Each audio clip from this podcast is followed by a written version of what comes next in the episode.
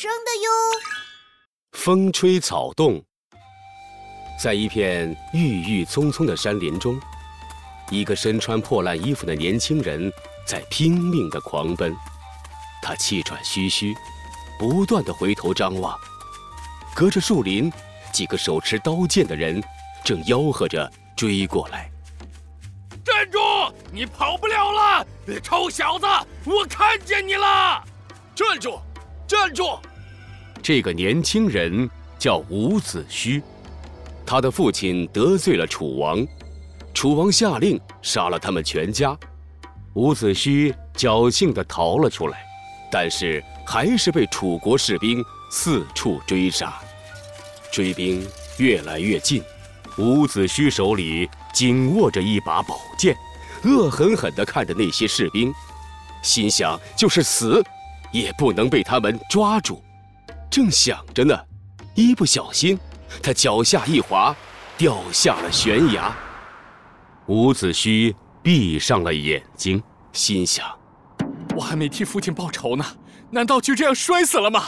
不行，我还不能死！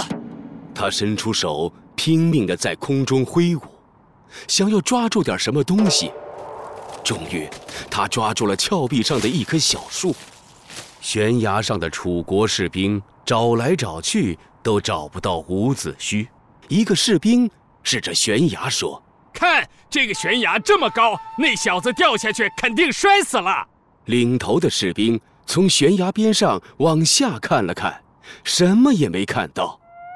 走，绕道去悬崖下面看看。伍子胥往下一看，下面有一个湖。他想了想。一直挂在树上可不行，正好下面是一个湖，跳下去应该没事。他一扭身子，鼓起勇气，一下子就跳了下去。扑通一声，伍子胥掉进了水里，晕了过去。他被水流慢慢的冲到了江边，一个老渔翁发现了他，把他救了起来。伍子胥一睁眼。发现老渔翁正笑着看着他，他一下就窜了起来，噌的一声就拔出了宝剑，指着老渔翁：“你是谁？你想干嘛？”老渔翁往后退了几步：“年轻人，你就这么对你的救命恩人吗？”伍子胥左右看了看，发现船上只有他和老渔翁两个人。放下了手里的剑，不好意思的对渔翁说：“啊，老人家，谢谢您救了我。对不起，我以为你也是追杀我的人。”老渔翁疑惑的问：“什么人在追杀你？”伍子胥感觉老渔翁很和善，一咬牙就说出了实情：“老人家，我父亲。”原来是楚国的大官，他去劝楚王别贪恋美色，结果被楚王杀了。我逃了出来，现在楚国的士兵一直在追杀我。一听这话，老渔翁非常激动地说：“啊，你父亲是不是伍奢？”伍子胥一看老人这么激动，心想：坏了，他认识我父亲。说不定是我父亲的仇人。伍子胥一边想，一边往后退。老渔翁见到伍子胥脸色发白，知道他误会了，赶紧解释说：“哦，你父亲可是出了名的好官儿，我们都很爱戴他。你在这船上等着我。”我上岸去给你找些吃的。说完，老渔翁就走了。伍子胥见老渔翁走了之后，发愁地看着江面，他不知道该往哪里逃。一阵风吹过来，远处传来一阵簌簌的声音。伍子胥一看，顿时变得紧张起来。他看到远处的芦苇在不停地摇动，像是有人在走来走去。哎呀，那渔翁肯定是上岸叫人来抓我了。不行，我得赶紧躲起来。伍子胥边说边寻找可以躲藏的地方。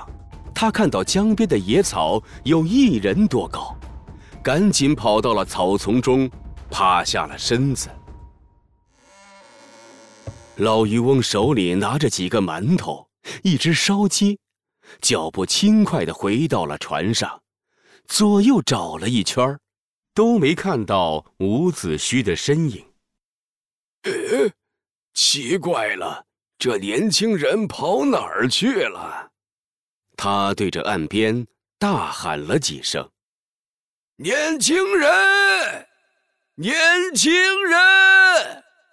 你在哪儿？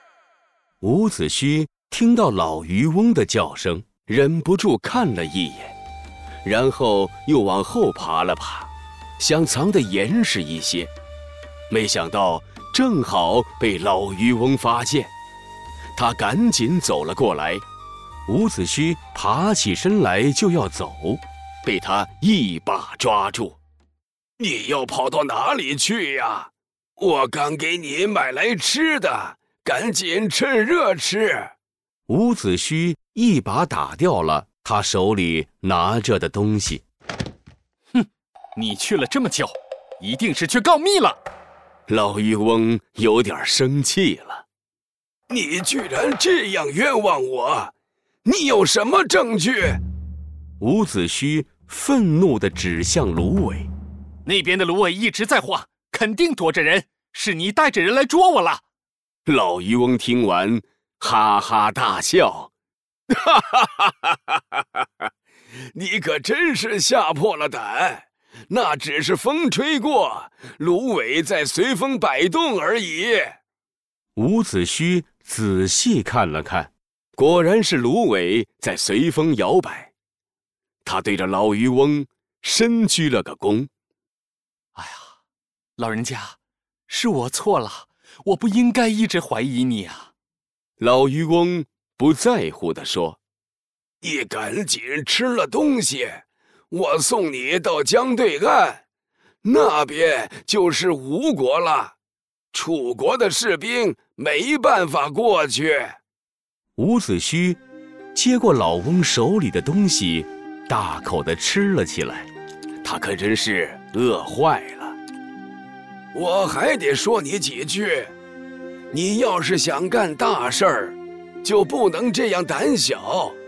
有个风吹草动，就把你吓成这个样子，以后可怎么办呢？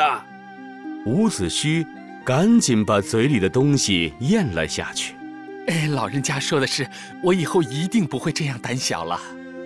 他吃饱了之后，老渔翁划着船把他送到了对岸。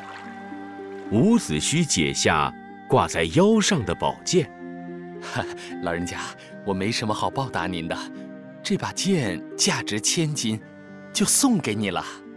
老渔翁摇了摇头，我不是贪图钱财的人，你这把宝剑我是不会收的。能告诉我您的名字吗？有机会，我将来一定会报答您的。我救你，不是想让你报答的，你赶紧走吧。伍子胥见老渔翁确实什么都不要，只能转身走向了吴国。后来，伍子胥成了吴国的重臣，帮助吴国成为了春秋时期的强国。风吹草动这个故事，记载在。敦煌变文集，伍子胥变文。风吹草动的意思，是风稍微一吹，草就摇晃，用来比喻因轻微的动作而发生的影响。